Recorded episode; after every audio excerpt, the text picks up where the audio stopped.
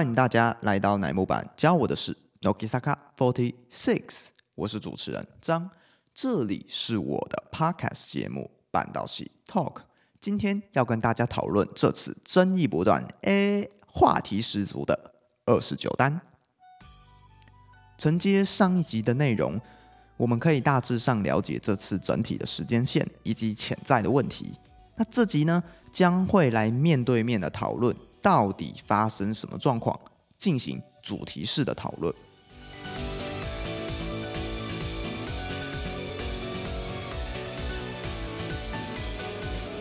遵循先礼后兵的原则，先说说二十九单期间值得赞赏的地方，总共有四点。第一是四期生柴田佑彩 Yuna 奖为新选拔成员。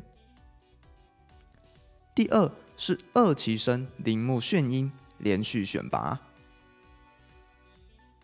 第三是期间内的四六 TV，虽然目的是为了剑指二十九单五期的空降，但是内容与节目安排确实都蛮好的，并且平台是在 YouTube 里面，大家都可以直接利用配信中的频道来收看。第四是每日公布一位五期生。成功引发了正面话题。回到正题，我整理出了十项问题，十项真的不是我想要来抓错，连我自己都被吓到了。怎么会有这么多？好，那我们进行第一题，就是五期生呢，它分成了两次发表，影响了前后的资源分配。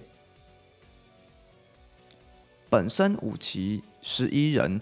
分成两次公告，就觉得有点奇怪，因为前面的八位呢先公布，就是为了要处理空降问题嘛，所以后面的三位就没门了这样子嘛。虽然第二批里面有一个冈本不是太乐观，但级别在初次发表上都有偏颇，个人觉得会有一点小小不妥。然而，如果是纳入疫情考量的话，那这是可以接受的。第二，二十九单的二段式发表吊人胃口，前所未有。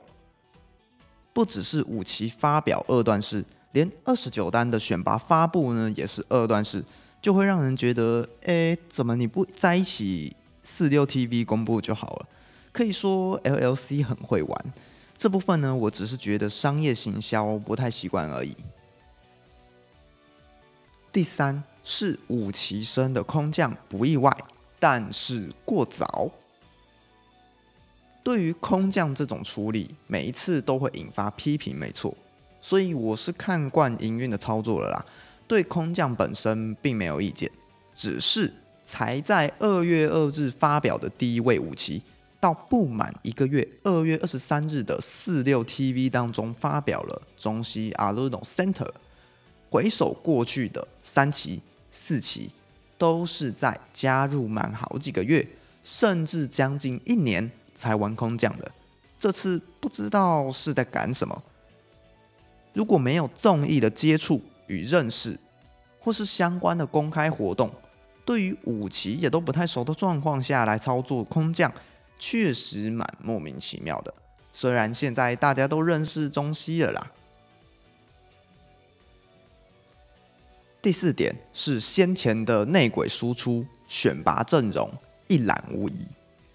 这期间大家最气的应该就是被暴雷的部分了，在各种八卦板上风起云涌，连站位人选 center 都完全无误。这是什么状况？营运是否要处理一下走漏风声，还是奉上级命令吗？我不确定。第五项呢是二十九单 C 位中西争议疑云，是否能够胜任呢？大家都很认识二十九单 C 位中西阿诺诺了吧？只是大部分应该都是偏负面居多。在多方的考量之上，如果只是因为唱歌上手，我觉得说不过去。所以网络上当然有很多人在猜测是否是有介入的。后台够硬的情况，当然这只是猜测，能否升任也不是小弟主持人说了算。而是要慢慢在观察。这边我做保留。第六是局版复活与否，中西短发神似平手，歌曲形态偏帅气曲风。局版复活的这一点，我觉得只是单纯复制了类似的形式，包含了舞蹈编制以及众星拱月的氛围。那中西短发的部分呢，应该只是巧合。至于帅气曲风呢，是真的帅。太大刀阔斧会影响基本盘的粉丝，觉得诶风格怎么差这么多？那这边我比较正面看待一点，毕竟过去也是有各种曲风交替。资深的局版粉丝也表示说，曲风也不是局版风格。当然，帅气也不单是局版的专利，是吧？乃木坂也是有很多首帅歌的。第七点，actually 曲风特殊，舞蹈配置呈现伴舞，双 C 版本早知如此，何必当初？actually 是一小调 EDM 的电子舞曲。加上了电音与类似 dubsteps 的低沉编曲，的确会让许多粉丝提出疑问。这部分邱元康老师也有说到，是会让基本盘粉丝不太买账的一首歌曲。但是我个人还是可以接受的部分，觉得每一首都是重要的资产。对于编曲家呢，希望大家也不要太过严厉批评，毕竟。作曲家无权左右表题曲的选定，是营运 LLC 的决定，可能也有邱元康的介入啦，因为要进行填词与 MV 的配合。同时，在四六 TV 的披露，很明显是要让 C 位更加凸显，导致很多人表示，其他成员是来伴舞的吗？怎么都只听到中西的声音？而后。Actually，在三月五日正式演出，因应三月三日中西自诉，由飞鸟、美月担任双 C，引发热烈好评。这时候有许多粉丝表示，为什么不一开始就这样呢？并且三月二十日公开的 MV 也重新录制过，代表营运还是有尝试止血，给予正面肯定。在营运如何选择表题曲，什么又是乃木坂风格的曲子？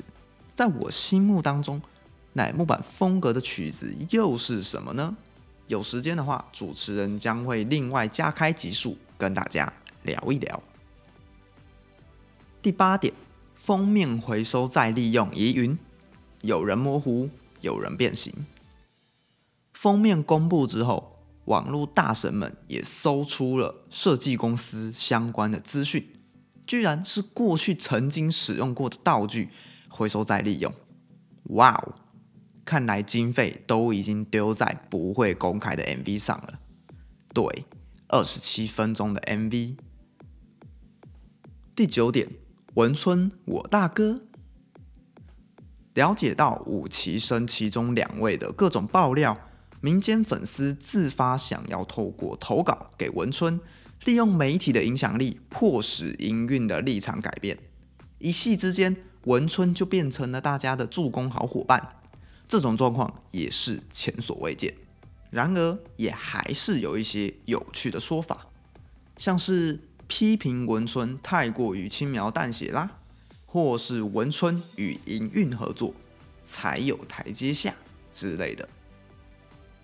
第十点，史上最速自速王位争夺战，中西定时炸弹，冈本定时核弹。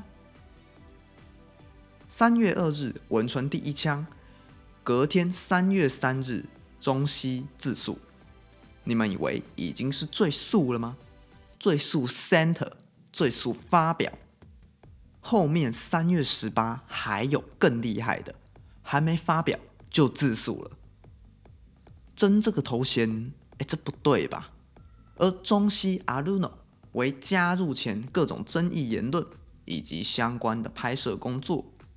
至于冈本基奈呢，是确定加入后，在那边开直播炫耀，大摇大摆破坏规则，还真没谁了。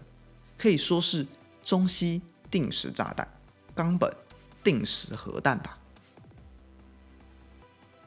以上是十项我觉得不 OK 的地方。当然，针对营运这次的角色，又怎么会让这种事情接续发生，形成连环爆的状况？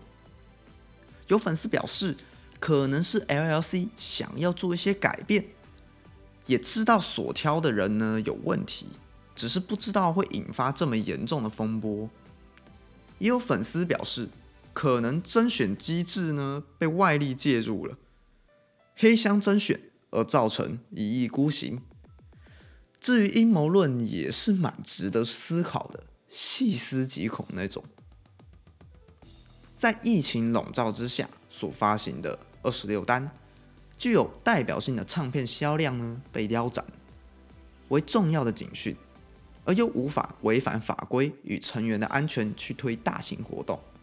在如此低迷的情况下，营运觉得应该来了个大改变，来玩点大的，让讨论度活络起来，就可能是延上行销的部分吧。只是操作有点过头了。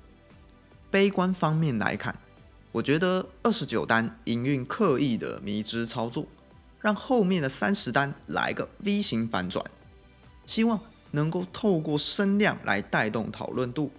只是这声量也包含了负面就是了。拜托，真的只是我自己胡思乱想而已。身为粉丝，看到这样的景象也蛮唏嘘的。不是成员的因素，而是星野老先生的决策群。目前看下来，五期其他成员状况挺好的，大家也很买单。这一点我还抱有一丝希望，看后续的发展如何再做评论。老话一句，能够推的时候就推吧，不要让自己后悔。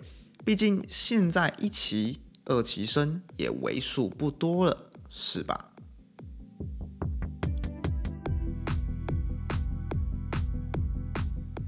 下一集呢，将会透过连线哈拉桑的方式，一起讨论二十九单的状况。欢迎大家持续收听。以上是这期的内容。欢迎在 First Story 平台下留言，你们对二十九单的看法。Spotify、Apple Podcast 的听众呢，点击关注与订阅，最终 Instagram，也欢迎各式创作者提出合作邀约，讨论乃木坂的任何议题。努力，感谢，笑容，我们下次见。